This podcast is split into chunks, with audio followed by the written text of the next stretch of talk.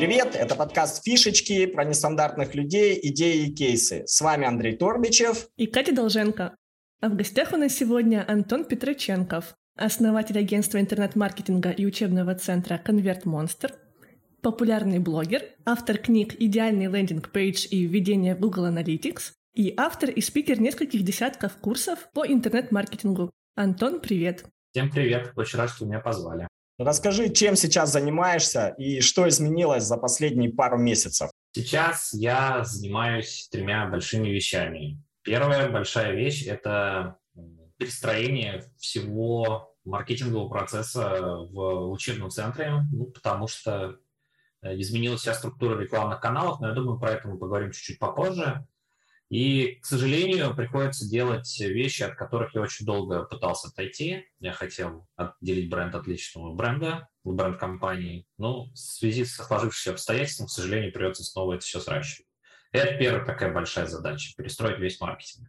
Вторая большая задача связана с тем, что я пытаюсь поставить на поток сейчас систему построения отделов маркетинга на аутсорсе внутри компании. У меня уже очень много наработок и я хотел бы это прям как методику выкатить, потому что, мне кажется, аналогов нет ни в России, ни в мире. Ну и третье, я развлекаюсь э, как наемный маркетолог, наемный директор по маркетингу. У меня несколько клиентов, и для того, чтобы мозги не ржавели и знания оставались актуальными, я сам работаю маркетологом, ну, тебе час в неделю где-то. Прихожу там на собрания какие-то, даю советы и так далее. Круто. Я не знала, что ты еще работаешь маркетологом где-то в других местах. Вы мозги не ржавели. А поговорить мы хотели с тобой вот о чем. Э, рынок маркетинговых услуг или маркетинговых всегда был авантюрным, таким немножко шарлатанским и даже отчасти пиратским. Там со сноровкой, смекалкой, даром убеждения здесь можно было неплохо заработать. Сейчас он меняется, и ты сказал об этом, перестраивается, и кажется, что даже быстрее, чем другие.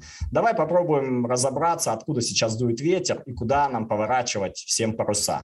Так, но ветер сейчас дует от того, что мы идем в сторону больших монополий, и он уже надул, например, на изменение а, агентских договоров ВКонтакте буквально несколько дней назад. Очень сильно в одностороннем порядке, как это принято, урезаются проценты. Я думаю, та же история будет ждать MyTarget. А, Яндекс сейчас может тоже что-нибудь вывернуть на фоне того, что они фактически становятся монополистами какого-то горячего трафика, можно так его назвать который можно закупать, и у нас будет э, меняться очень сильно сама структура. Я на самом деле не, не знаю, насколько это будет э, явно видно на первых шагах, ну, если из того, что я наблюдал за последние несколько лет.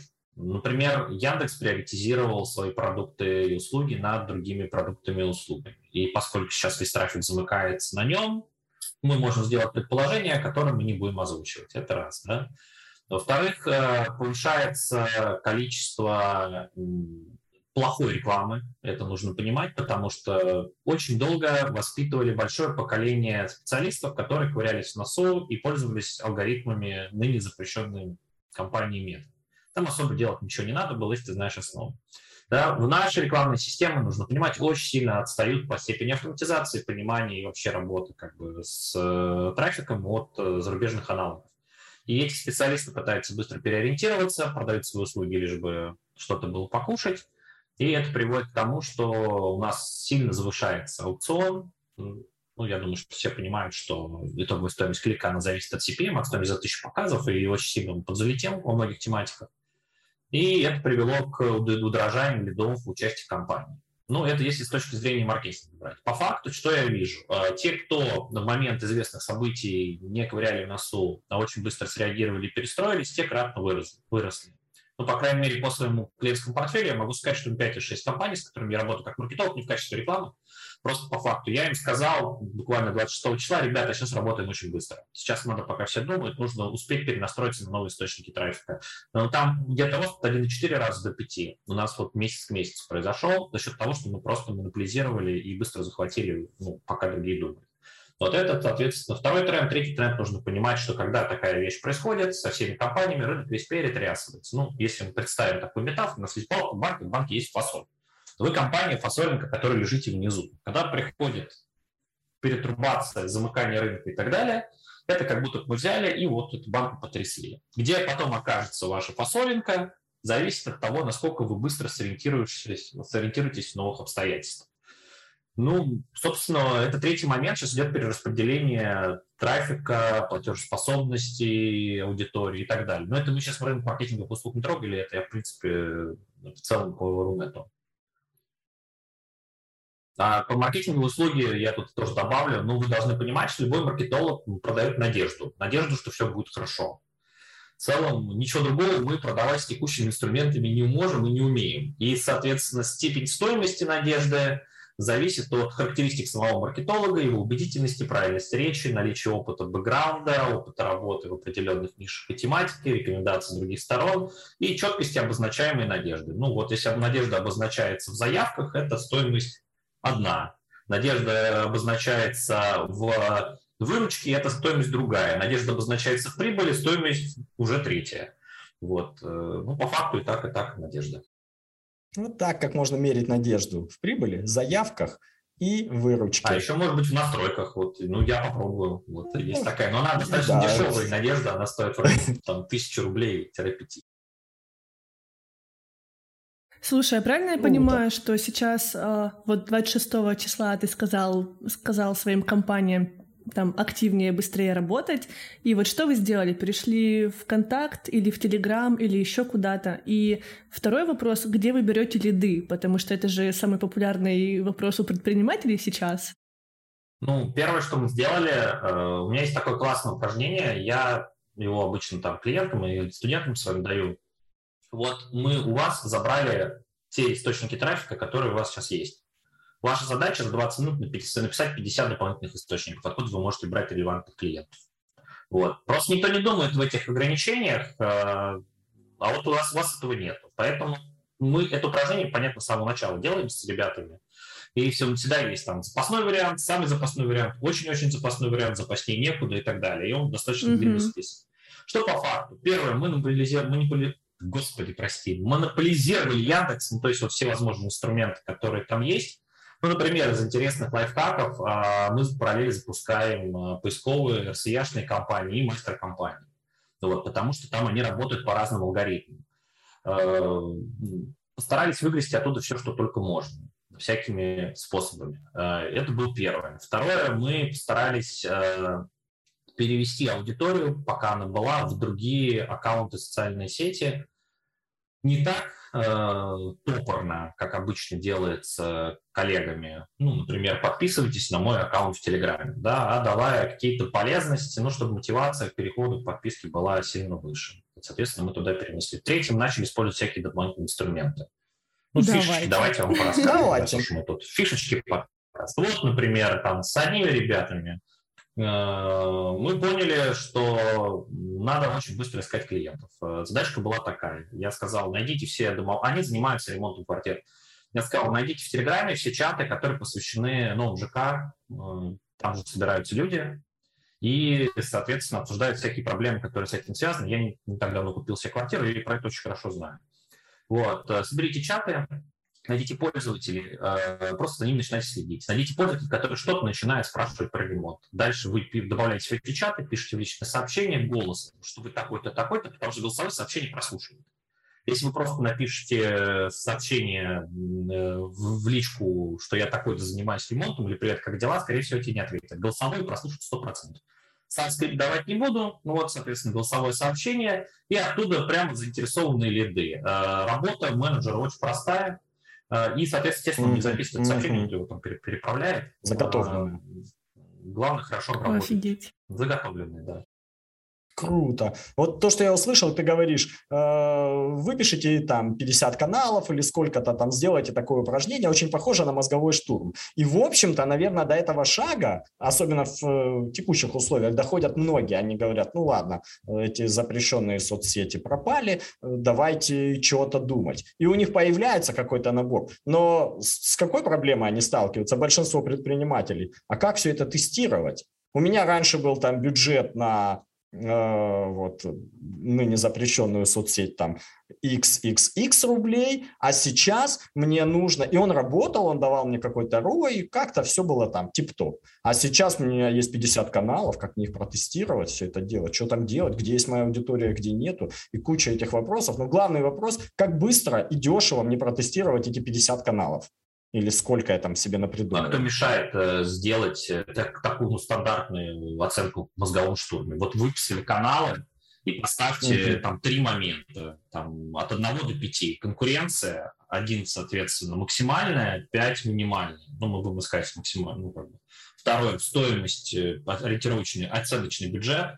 Ну, тот же самый, на тест, да, тот же самый Яндекс.Дзен, это минимум 75к да, допустим, соответственно, минимальный бюджет нужен на тест пятерочка, максимальная единичка, да, и э, понимание, знание этого инструмента, что у меня есть в зоне доступа одного рукопожатия человек, который ну, плюс-минус какой-то вероятности может там что-то сделать, потому что всегда же там... Простота, короче. Ну, простота, простота да, да, 5 максимально простой. Все, у вас получится автоматически выбор там первые пять гипотез. Круто. Давай это подчеркнем еще раз для наших слушателей. Вы выписали этот набор каналов, а дальше оцените их, как говорит Антон, по трем критериям. Есть простота, есть э, бюджет, который на это нужен, и конкуренция, да, ты сказал? Да. Конкуренция, простота, бюджет, там перемножьте или сложите, выберите кан- канал, который выиграл, и тестируйте в нем. Круто. Спасибо тебе, спасибо. Э, я хотел еще вот что спросить. Ты вот наблюдаешь за всей этой ситуацией, за рекламными каналами, и ты здесь эксперт, и через тебя прошли сотни клиентов, и студентов, и компаний. Я хотел бы спросить, что отличает тех, у кого там следами, ну, почти всегда все тип-топ, от тех, у кого ну, постоянно печалька. Вот есть ли какое-то такое отличие, такой водораздел, чтобы сказать, смотрите, если у тебя вот это, то, скорее всего, у тебя следами печалька. А если вот это, то, скорее всего, тип-топ. Знаешь, вот в 2018 году я себе задал этот вопрос. У меня был агентский портфель, э, там определенное количество компаний, э, и интересно, что даже в одних и тех же нишах одни компании росли, другие нет. Мог работать тот же самый специалист ну, их там что-то отличало. Я еще тогда... Одно и то же, один и тот же специалист работает, да? Да, да, одни и те же регламенты. Один и тот же специалист, одна компания растет, другая, например, стагнирует. Ну, ни больше, ни меньше. Вот, я начал сравнивать, почему так происходит. Э, и, собственно, есть четыре момента. По крайней мере, то, что пересекается у всех компаний, которые стабильно росли. А, первый момент – это они нам всегда выдавали KPI, маркетинговый план, привязанный к финансам, а, в ноябре года следующего за тем, на котором мы работаем. То есть, допустим, 20 ноября 2021 года они нам выкатили медиаплан на 22 бюджетирование. Годовой это план. те, кто росли, правильно? Да. Это первое вообще. Вот что, что их всех отличало.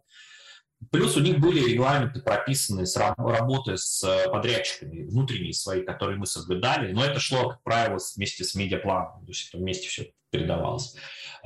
Можешь такой пример такого регламента сказать? Вот что значит, были прописаны регламенты работы с подрядчиками, э, чтобы наши коллеги, слушатели поняли? Вот, э, например, какой? Ну, есть такая вещь, называется SLA, Service Level, Level Agreement. Да? Э, там, например, прописывается, сколько человек в команде подрядчика, с которым мы контактируем, какая скорость ответа там, инженера внутри подрядчика, какая скорость групп-хеда ответа, в каком виде предоставляются отчеты, какой частотой, регламент конфкола и так далее. То есть мы заранее договариваемся обо всех вещах. Это упрощает коммуникацию на протяжении очень длительного времени. Не то, что «О, все сгорело, все случилось, давайте срочно созвонимся, вы виноваты, вы же маркетологи».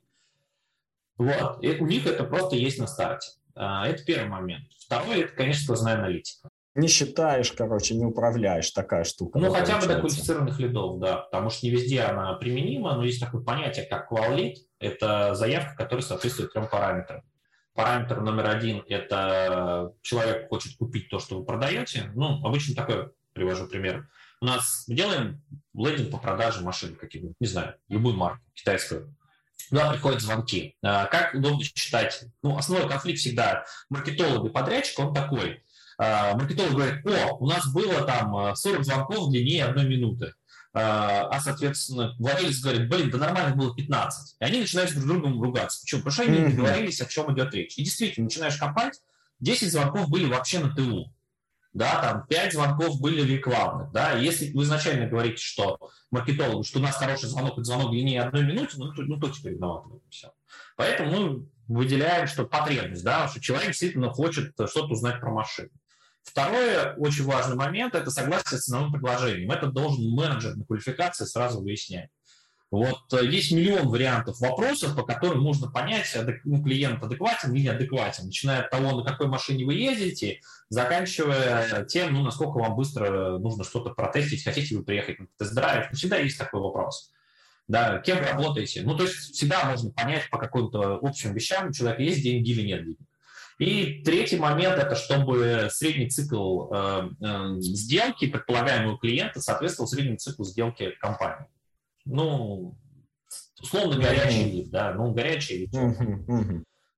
Вот. Э, такая аналитика должна быть. Она строится через любую абсолютно систему аналитики. Ну, например, Cold Touch или там Calibri там можно настроить. Через Google Analytics, ну, как угодно. Это второй параметр. Третий параметр – это параметр бизнеса. А, он заключается в том, что внутри бизнеса предусмотрена конверсия в повторную покупку больше 50%. Mm. Вот об этом мало кто думает. А? Правильно я понимаю, что ты, когда выбираешь клиентов, ты смотришь на эти параметры. Для тебя они становятся некими квалифицирующими такими. Ты говоришь, ага, есть ли сквозная аналитика, ага, есть ли регламенты, ага, есть ли вот эта вот возвращаемость выше 50%. Ну, я выбираю, когда этого нету, если я лично работаю, если так по-честному. Мне всегда есть чем удивить. Я говорю, давайте сделаем это, это это, точно станет лучше. Круто. Когда ты рассказывал, я подумал, а ведь э, часть маркетологов работают без этого, хотя знают, что с этим, наверное, было бы попроще. Но тогда, получается, их работу никто и не отслеживает особо. Нет аналитики, нет э, вот э, чего, стандартов, не, ну, с возвращаемостью тут показатель бизнеса, и для них, в общем-то, так удобней. И они постоянно плачут о таких клиентах, что вот они такие сики, но деньги от них забирают. Растут ли вообще такие вот агентства, такие маркетологи? Ой, ну это же такой момент, это же крысиные бега. Вот я искренне не могу понять маркетологов, которые работают с автошколами или с производственными кухнями. Ну это ты.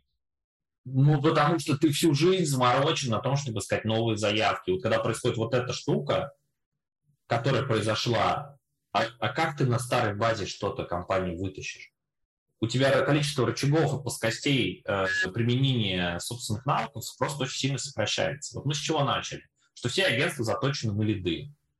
Ну, прям вот это была первая фраза нашего mm-hmm. подкаста. Ну, и, соответственно, как бы, если у тебя падают лиды, то ты оказываешься крайним. Логично. Ты же маркетолог. Да, я договариваюсь о росте компании. Я говорю, упали лиды, окей, давайте тут подкрутим правильно я тебя слышу, ты говоришь, может быть, еще, что так как возвращаемость высокая, ты перефокусируешься на существующих клиентов, а их ты быстрее, ну, глубже узнаешь, понимаешь, что им нужно, кто они такие, что им можно допродать, как повысить чек и так далее. С ними, можно сказать, работать проще, чем с новыми. Не факт, что проще, просто у меня всегда есть, ну, вот откуда берутся деньги в бизнесе? Они берутся только из одного места, из клиента. Вот все остальное расход. Считает доход mm-hmm. собственник с точки зрения бизнеса, это расход компании. Ну вот. Откуда берутся клиенты? Есть три момента.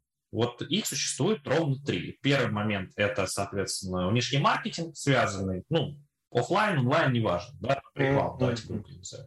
Второй момент – это повторные продажи, возвращенный клиент.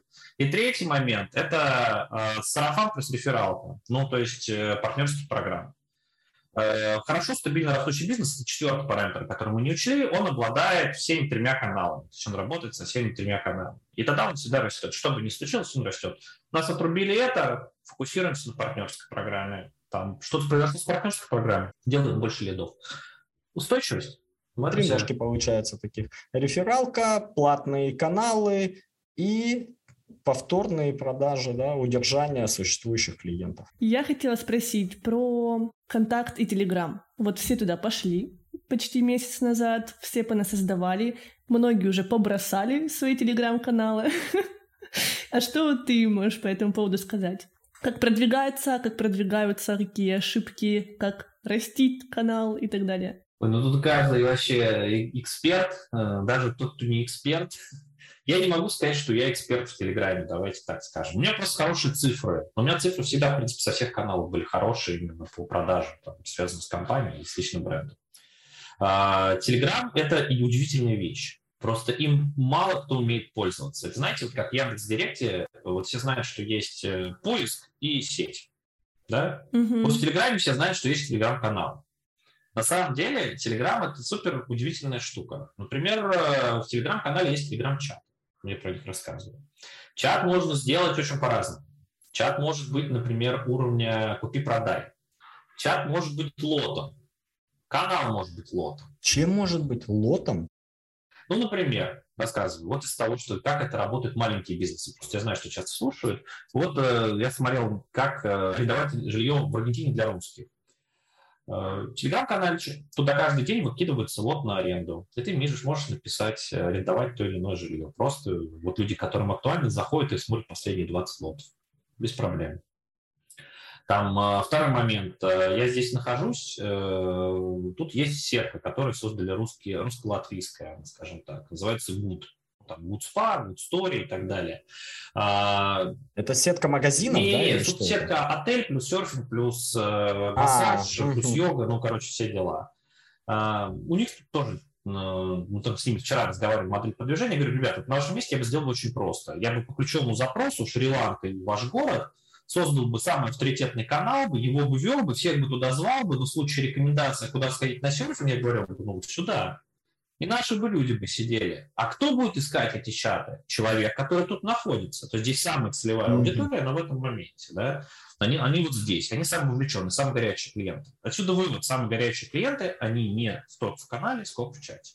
Это нужно понимать.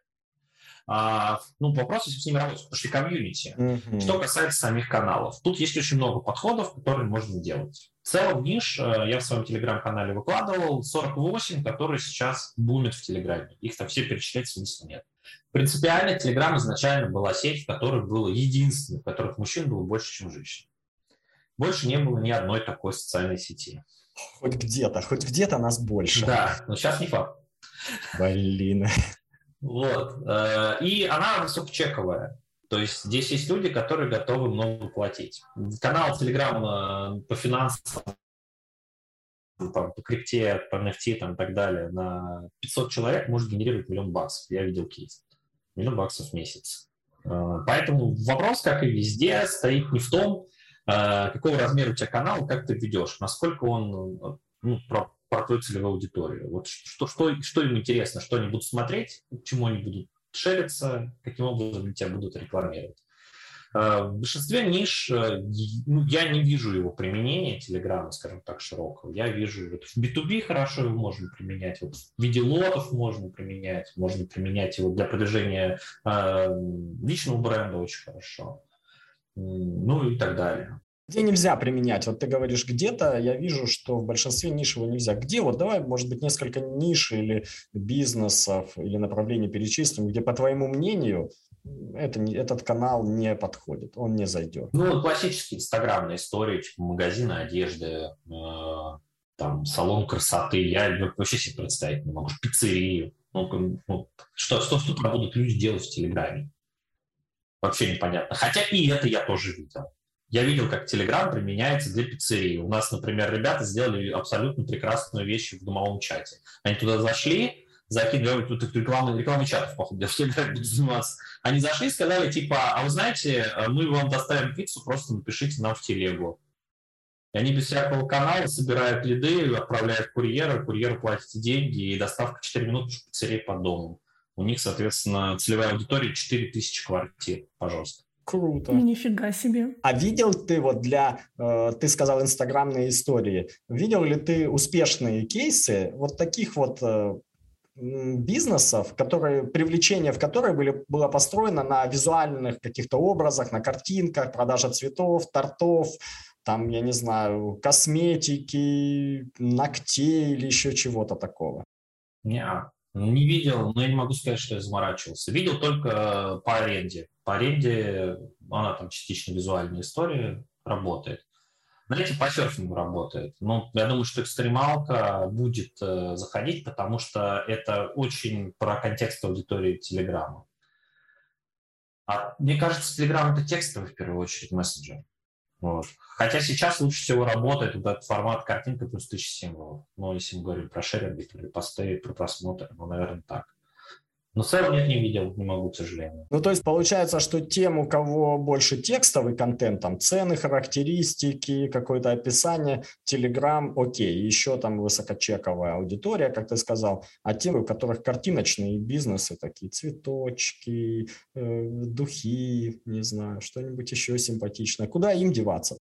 Да хрен их знает, вот честно скажу. Нет у меня идей. Ну, ну, ну, ну если локал, то Яндекс.Карт, скорее всего, там, Google My Business, пока он жив. А, ВК, наверное. Но в ВКонтакте я очень видел, круто продается крафт. Вот в крафтовые вещи, там, от крафтового пива, там, заканчивая какими-то сувенирчиками, они прям улетают только в путь а, цветочный магазин. Ну, я видел как бы кейс, когда это делали, заморачивались прям в рамках самого там ВКонтакте поднимали. Ну, вы же понимаете, мы сейчас в каком месте находимся? Мы находимся в месте, где народ не знает, что делать. Ну вот, каждый из нас, кто здесь находится на подкасте, у нас же есть и запрещенные сети, в которых, а вдруг что, да, и незапрещенных, в которых, а что там делать, да, и Телеграм, который просто 800 сообщений там об известных да. событиях, и не успеваешь там разгребать, э, где кто-то что-то написал полезное, да, там есть совершенно неизвестные вещи, а типа Тенчат. А что ты думаешь вообще об этих новых каналах? Там сейчас они появляются, Тенчат, Росграм, там какие-то еще, и многие говорят, там я вот слышу мнения такие, вот, вот когда ТикТок появился, если бы я тогда бы зашел, сейчас был бы миллионером. Может быть, Тенчат или Росграм или что-то там еще появляется, там вот это новая такая возможность мне там стать э, на коне или на волну попасть. Что думаешь? Вот если брать про какую-то твердую задумку, Тенчат, мне кажется, имеет наибольший потенциал из всех. Э, но, но есть много но. Да? То есть из того, что я сейчас вижу. Ну, что там, он сейчас развивается, как на, на, в начале э, Инстаграм развивался через Mosfollow. Да? Такая основная отличие, которое у него имеется – это то, что у них есть лента, в которой ты теоретически можешь вылететь, а такая полутиктоковая, полутекстовая, которая вроде как должна, по идее, уникальные посты туда пушить, хотя это неправда. Вот, не пушим туда уникальные посты. А, и, соответственно, это должно привлекать к тебе как эксперта. Вот. Соответственно, они хотят забрать вот этот вот экспертный бизнес инстаграмный, который был блогерский, к себе внутрь. Мне туда даже прилетали лиды, а, мне писали личные сообщения люди, у меня там 300 плюс подписчиков. Вот, ну, вообще по факту это либо продажа собственных услуг, мне пытались, да, через холодную продать, либо какие-то мошенники. Ну, то есть, наверное, когда приходит какое-то начало, всегда, ну, такие очень профессиональные инвесторы, которые там запятую поставить правильно не могут, там, ну, вот такого плана. Партнеры из, да, из города с 20 тысячами населения и так далее. Ну вот, э, в целом, наверное, перспективы есть. Не знаю, в какую сторону они пойдут. Ну, пока там больше собственной похвалы, наверное, и самолюбования, чем какого-то бизнеса и маркетинга. Мне кажется, там сейчас какая-то ярмарка талантов. Просто зайдешь в ленту, и там-то я вот такой красивый, молодой, посмотри, что я делаю, и как-то ничего интересного прям я не видела. Я сейчас, наверное, скажу, наверное, создатели обидятся. Мне, честно, собачью выставку больше это напоминает. Вот. Смотрите, какой я пудель, я смотрите, какой. Вот. Ну, я, честно, не понимаю, что этим делает. Вот такие все эксперты просто... Ну, причем я знаю, там три четверти статей, которые появляются, они уже просто, вот я не знаю, с 15 15 лет в маркетинге работаю, она, ну, как бы, уже это все там начинает фишки да. да, сейчас в чат пришло. Все таки вау, какой контент. Да, не просят на создатель никогда. Не будет у меня там раскачанного аккаунта. Ну, может быть, в Росграме у тебя будет раскачанный аккаунт, когда он появится. Если, я надеюсь, что это все-таки когда-нибудь произойдет. Ну, слушайте, э, Росграм – это вообще удивительная вещь, потому что я когда увидел, ну, одно название, оно чего стоило, я когда увидел посадочную страницу, и человек чем занимался, не хочу никого обижать, но у меня, ну, мне было больно. это все смотреть. Они периодически меняли лендинг, логотипы. Вот у них был первый логотип, который они за 0 рублей скачали и дописали туда э, Postgram, ну, там такая буква П, профи. Можете найти даже на, на Озоне есть какие-то чуваки, какие-то, они, по-моему, то ли машины масла продают, тоже скачали этот логотип. А, потом, соответственно, я написал про это, они поменяли, поменяли логотип. Они взяли, короче, логотип Beats, Monster Beats, перевернули его, получился Росграм. Да. Я как бы вот первый день публикации, я тоже эту картинку выкинул, говорю, смотрите, ребята там, ну, пошли. Они опять на меня посмотрели, еще на куда-то, не знаю, и поменяли цвет. Но дальше была презентация приложений. Я смотрю, господи, скрипт за 49 баксов, который каждый может купить. Есть там скрипт такой. Типа Инстаграм. Ну, вообще, ну, ребят стараются, как бы. Ну, в принципе, это, наверное, все, что мы можем сказать в данный момент. А что касается вот этих э, новомодных сетей, э, газпромовских и так далее, я в них не верю. Почему? Это Япи, да, газпромовская? Ну, Япи тот же самый. А что у Газпрома хорошо работает? Заправки. Заправки хорошо, да. Я вообще вопросов нет. Э, заправки хорошо и Comedy Club. Посмотрим, посмотрим. Слушай, а почему ты контакт обходишь стороной? Э, как ты на него смотришь? Знаете, э, если бы я приехал в древнюю, ну вот если я приехал бы, например, в Афины, и я зашел бы в Афины, и вот этот вот храм Артемиды, который стоит, и я вижу, что это не разваленные руины, а он реально там служит, там ходят люди, и там они реально в тогах, и это древние греки, я не замечал все это время. У меня было примерно такое же удивление, как то, что сейчас происходит во ВКонтакте.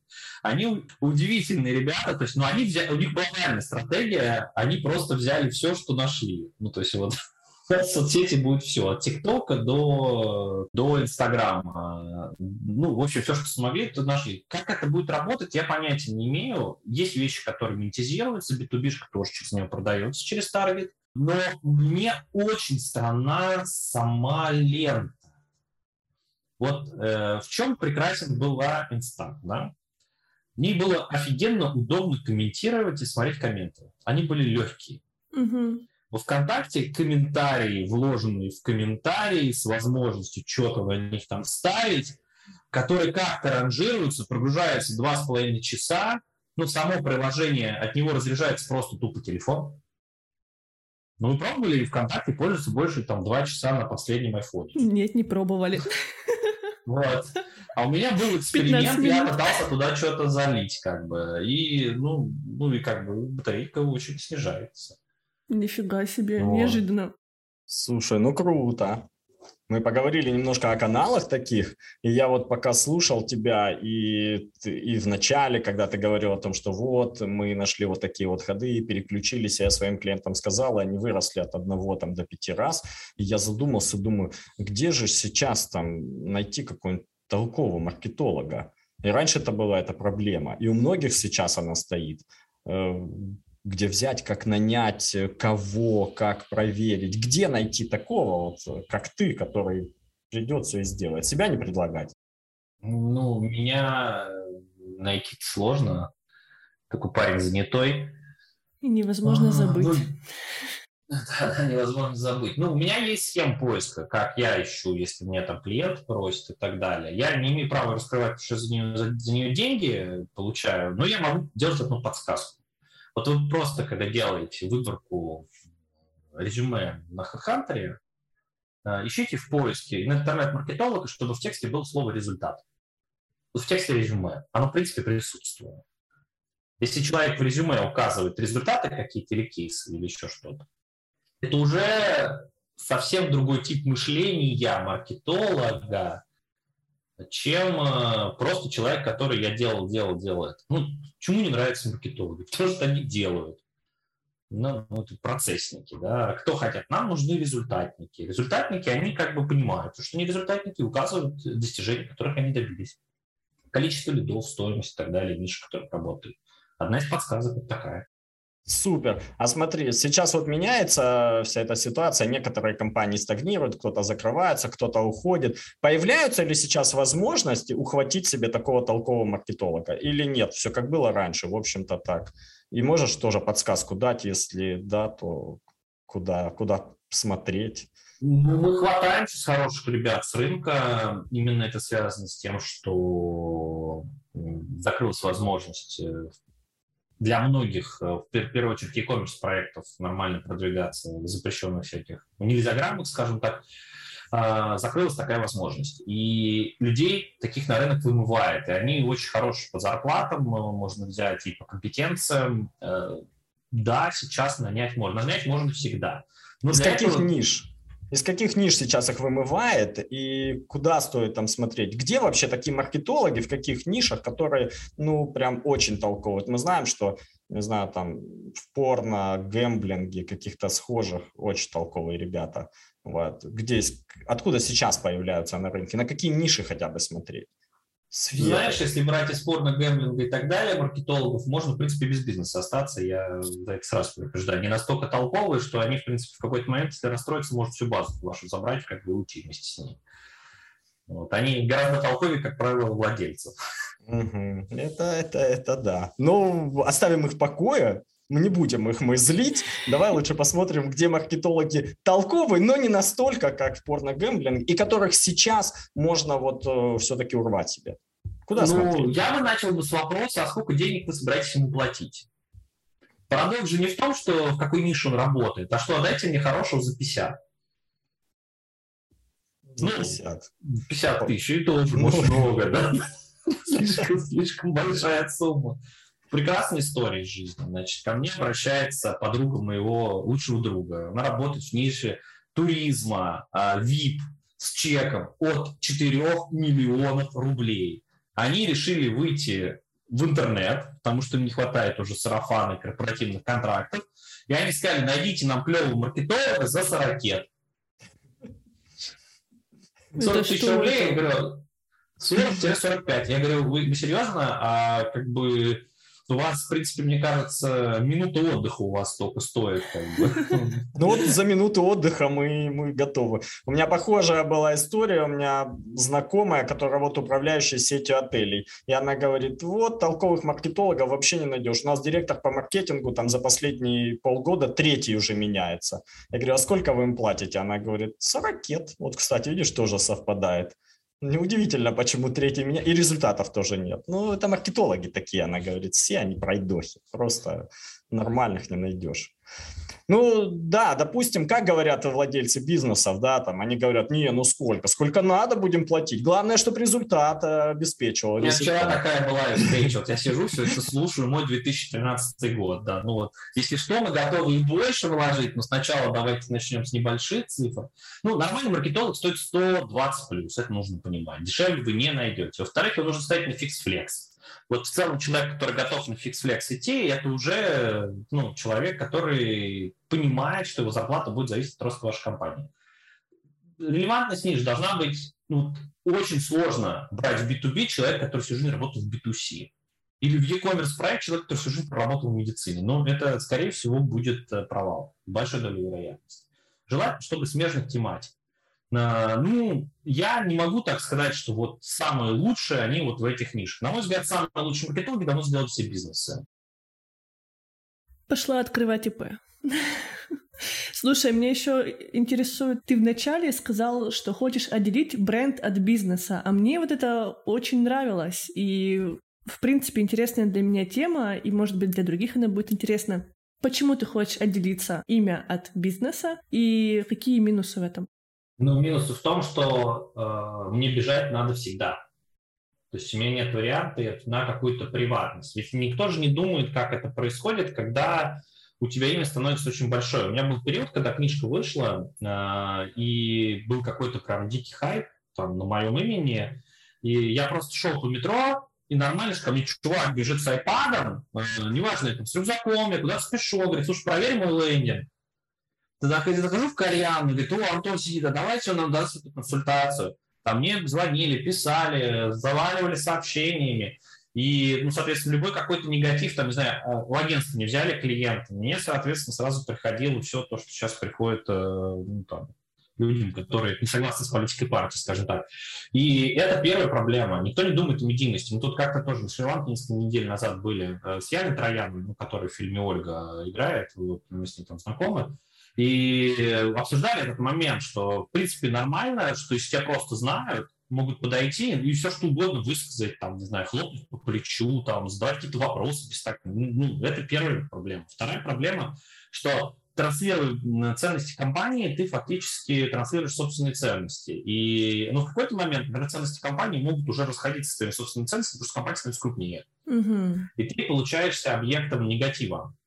Но вот посмотрите на историю с Олегом Тиньковым, я так вот намекаю. А, третий момент, а, он связан с тем, что в этом случае все равно, все равно я остаюсь самым главным продажником. Идут на мое тело, Говорит, ну, нам, нам все, все хорошо, нам все нравится, дайте Антону.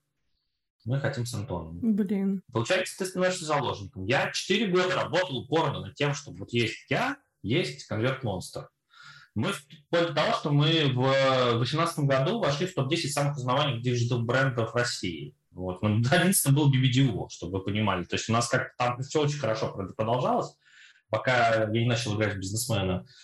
И, собственно, когда я вышел, я прям перекрестился, говорю, слава богу, я могу заниматься своими делами, я могу не вести email-рассылки и так далее. А сейчас, получается, меня снова засосало вот в эту медийную штуку. Не могу сказать, что мне не нравится, но просто нельзя останавливаться бежать. А это плохо. Ну, можно же сказать, что благодаря тебе и твоей медийности компания поднялась так? Только благодаря этому.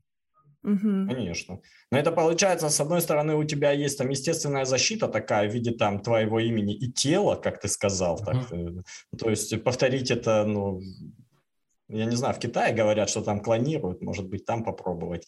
Вот, там много что клонируют. Но так практически невозможно. Но, с другой стороны, и продать свой бизнес ты, мне кажется, вряд ли сможешь без э, себя прикованного к батарее. Ну вот я про То есть это это тоже проблема. Ну, хотя он Илон Маск продал же PayPal там и так далее. На, PayPal не назывался его именем. Но Конверт-монстр тоже, по моему имени да, я имею в виду, что если идут на тебя, ты же сейчас это там, ну, разводишь, правильно я тебя услышал? Ты говоришь, я хочу разделить там себя и компанию. Когда раньше был там компания имени там Антона Петроченкова, и продать ее ну, было невозможно, потому что рабство к сожалению, отменили. Ну да. Антон, смотри, вот другие компании ищут себе маркетологов, а я вот маркетолог. Как мне найти такие же компании и работать, как ты, на фрилансе с разными... Я бы даже, может быть, добавил бы здесь ты же много пишешь о том, как увеличить э, доход там фрилансеру, маркетологу. Я видел, у тебя даже есть там целая методичка, там четыре шага. Там. Э, работает ли это сейчас или что сейчас можно добавить к этому? Многие думают о том, как бы вообще не потерять свой уровень дохода. Но кто-то думает о том, а как бы мне вырасти? Все равно остается вот такое вот мышление у кого-то. А как бы мне вырасти, увеличить до 300 тысяч, 500 или какой-то там э, суммы? Вот что ты можешь посоветовать в текущих условиях? Как фрилансеру увеличить свой доход? У меня как все это устроено? Эм, я экспериментатор. Мне интересно до того момента, как я понимаю, что у меня есть прототип. В тот, когда я понимаю, что uh-huh. прототип рабочий, я иду делаю следующую вещь. В свое время игрался в фриланс. Идея была очень простая. Я очень долго устраивал агентство. А что если взять на одного человека и все, что делает агентство, передать инструмент одного человека? Сколько он может физически зарабатывать? Там, первым в эксперименте был я сам. Первым делом мы считаем, сколько стоит час. Угу. Час. Сколько вы зарабатываете в час? Э, в 140 часов есть рабочих у вас стандартно, э, потому что остальное время вы чем-то еще занимаетесь. Берем доход текущий, делим на 140. Получаем, сколько мы зарабатываем в час. Это первое действие. Да? Следующий вопрос. Первое, что делаете, вы просто умножаете эту цифру в полтора раза и считаете, сколько времени вы тратите на какую-то услугу, написать текст. Три mm-hmm. часа, да, там, соответственно, полторы тысячи за текст вы берете. Вы берете и начинаете продавать за 2 500. Просто для того, чтобы стал дороже час. Это вообще не проблема. Это не сложная задача. Вот. Слушай, у меня сразу такой вопрос, простите, я перебью. Вот э, ты говоришь через подсчет часов, и у меня сразу возникает вопрос, как у обычного такого рядового там фрилансера, я думаю, блин, а почему просто не увеличить мою там сумму контракта на 2? я продаю текст за там, 5 тысяч рублей, давай я буду продавать его за 10. Зачем мне считать часы и вот этим заморачиваться? Зачем это все усложнять? В целом, конечно, нет. Вы можете взять и просто увеличить э, как бы в два раза стоимость контракта. Но э, вы же понимаете, что как в маркетинге непонятно, что вы продаете, ну, по факту, вы продаете надежду, так и непонятно, сколько вы работаете над проектом. Вам может прийти настройка рекламной кампании, которая вам будет казаться, что она будет занимать, там, не знаю, там, два дня, а по факту будет сидеть два месяца. Поэтому неплохо бы все-таки понимать, сколько у вас реально стоит ваш час. Потому что у нас ведь любой, вот нам заходит клиент в агентство, первое дело, у нас садится специалист и обсчитывает норму часы. Сколько времени нам нужно для того, чтобы сделать эту рекламную кампанию. Это чему себя нужно приучать. Вам говорят, напишите столько-то текстов, да, или создайте посадочную страницу. Вы любой прототип, в зависимости от количества экранов, можете рассчитать в норме часах вашей работы. И у вас чек становится зависит э, от, от, не от того, сколько стоит. Вы, понимаете, вы не продаете продукты, вы не производство. Угу. Вы продаете, извините, торгуете временем своей жизни. Это нужно понять. Вот, соответственно, чем дороже вы продадите час своей собственной жизни, который могли бы потратить на лежание на пляже на Шри-Ланке, тем, соответственно, в более хорошем пляже вы потом будете лежать. Это такая вот логика. В целом можно удвоить, но Тут же влететь Правильно можно. я тебя слышу? Ты говоришь, что если есть проблема, что ты не можешь э, спрогнозировать, сколько часов тебе понадобится. И если ты об этом задумываешься, начинаешь считать, то твои прогнозы станут точнее через какое-то время. А если ты просто ставишь от балды цену, как многие в маркетинге говорят, настройка рекламной кампании, э, ну, не знаю, 5. 5 много? Тысяча. Ладно. Вот об этом, да, то есть точность прогнозов станет выше. Точность прогнозов, простота обоснования для клиента. Почему? Потому что я потрачу это и это. Дальше, только вы вот это посчитали, у вас есть точный перечень работ. Mm. Вы клиенту можете показать, я буду делать вот это, вот это, вот это, вот это, вот это, и вот через столько-то времени у вас что-то получится. Мы же прогнозы продаем, да? Mm-hmm. Вот. Mm-hmm. Это просто культура труда. Это первое вообще действие, да? Второе действие – это ниша. Очень сильно зависит. Знаете, это можно строить самый крутой корабль, который будет стоять в реке Ака ну, представьте, построить там ледохол какой-нибудь. Вот если вы никогда не сможете продавать дорого свои услуги, если вы работаете с салонами красоты. Угу. А, но вы должны понимать, что с недвижкой, например, с нормальной, услуги любого маркетолога, это называется cost to zero, не стоит ни хрена. Им все равно, абсолютно, если вы продаете недвижимость, работаете с недвижимостью, финансовый инструмент, вы понимаете, сколько стоит привлечение одного клиента на вклад? Понимаете, у них вообще бюджеты на тест, какие у банка. Да, если вы устраиваете какую-то услугу банковскому сектору, то те же самые нормы часто будут продан гораздо дороже. Почему? Потому что расходы на вас для них не расходы. Это вот так вот перхоть. А, это, соответственно, второй момент. Правильно выбрать нишу, где есть бабки. Если там бабок нету, ну, то бесполезно там работать. Можно стать монополистом, но все равно денег не будет. Вот. Это второй такой очень важное действие, которое нужно сделать. Да? И третье важное действие – это нужно сделать презентацию. Я рекомендую для того, что в чем заработок связан? С тем, что не все клиенты соглашаются. Чаще всего есть какие-то потоки, идут с переговоры, переговоры занимают время, а каждое время, которое вы тратите на переговоры неуспешные, вы достаете свою карман. Логично? Угу. Логично, да. А если мы сделаем так, что мы будем знать, что через сколько клиентов и договоров у нас закроются, ну, придут бабки. Я знаю, там три встречи, одна продажа. Вот у меня, я точно знаю, для того, чтобы не продать свой консалтинг там за 500 тысяч рублей за 5 сессий, а 5 сессий идет час 10, чтобы вы понимали. Мне нужно, uh, у меня на два клиента закрывается 80% сделок, 1,8 клиента. Независимо, он на рекомендации пришел, в Телеграме написал и так далее, я закрою. Вот. Э, и, собственно, почему? Потому что у меня есть тупо презентации, методические материалы. Я по ним иду как по скрипту, и у меня человек закрывается. Вот и все. То есть фактически... Кстати, нужно... ты машинку построил такую. Ну, конечно. А я не по агентстве построил, а просто для одного человека применил. Ну, все. понятно. Получается, что я пытаюсь там вычленить. Ты сказал, норма часы считать, культура труда раз, ниша два, и вот эта вот машинка построенная. Да, машинка. Там, да, не то, что ты каждый раз думаешь, а как, а что я ему скажу, а как не с ним, а сколько это, не знаю. У тебя есть уже все материалы, он падает в мясорубку, и колбаса на выходе. Ну, типа, да, я занимаюсь только продвижением банковских вкладов э, или там дебетовых карт. Больше ни хрена не умею, размещаю только в Телеграме. Стоимость э, времени там вот такая-то. Вот, пожалуйста, презентация, вот, пожалуйста, мои клиенты, вот через столько-то у вас будет столько-то заказов. Долго с вами банк будет разговаривать? Офигеть, я уже куплю. Я уже все, готовлю карту, давай. Да, да, сколько стоит, вот столько. Они говорят, а что так дорого? Я больше ничего не умею. Хорошая отработка возражений. Почему так дорого? Я больше ничего не умею. Круто. Ну что, давайте потихоньку завершать. Э, я хотел бы попросить тебя, вот я знаю, что ты прошел достаточно большой путь за эти там 15 лет, сказал ты, да, уже да интернет-маркетинге от помощника SEO-маркетолога, если я правильно, да, там помню, до э, владельца крупного агентства, которое на десятое место в десятку входило по узнаваемости среди digital-агентств России, в 18 да, году, да, ты сказал? Да. Ну вот, э, и на Шри-Ланке консультации за 500 тысяч рублей. И я уверен, что многие хотят повторить твой путь, даже, может быть, не зная о нем. Но хотят вот стать из помощника интернет-маркетолога, прийти туда, куда пришел ты. Дай какой-нибудь совет, только ну, не, не больше работать, а что-нибудь э, другое. Да, я дам один совет. При выборе клиента помните, что самый долгосрочный и классный сотрудничество будет с человеком, который вам приятен. Круто. Сто процентов. Это, помните, что у нас э, стабильно растущий бизнес – это бизнесы, в которых конверсия по повторную покупку больше 50%.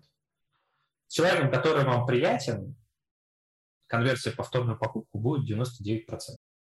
Огонь! Спасибо за такой совет. А сегодня у нас в гостях был человек, который максимально нам приятен. Мне кажется, получился очень кайфовский разговор. Антон Петроченков, основатель агентства интернет-маркетинга «Конверт Монстр». Спасибо большое, очень было весело. Обеседовал с Антоном я, Андрей Торбичев. И Катя Долженко. Подписывайтесь на наш подкаст и оставляйте отзывы. Комментарии к выпуску ждем в нашем телеграм-канале «Фишечки». Всем фишечек и лидов!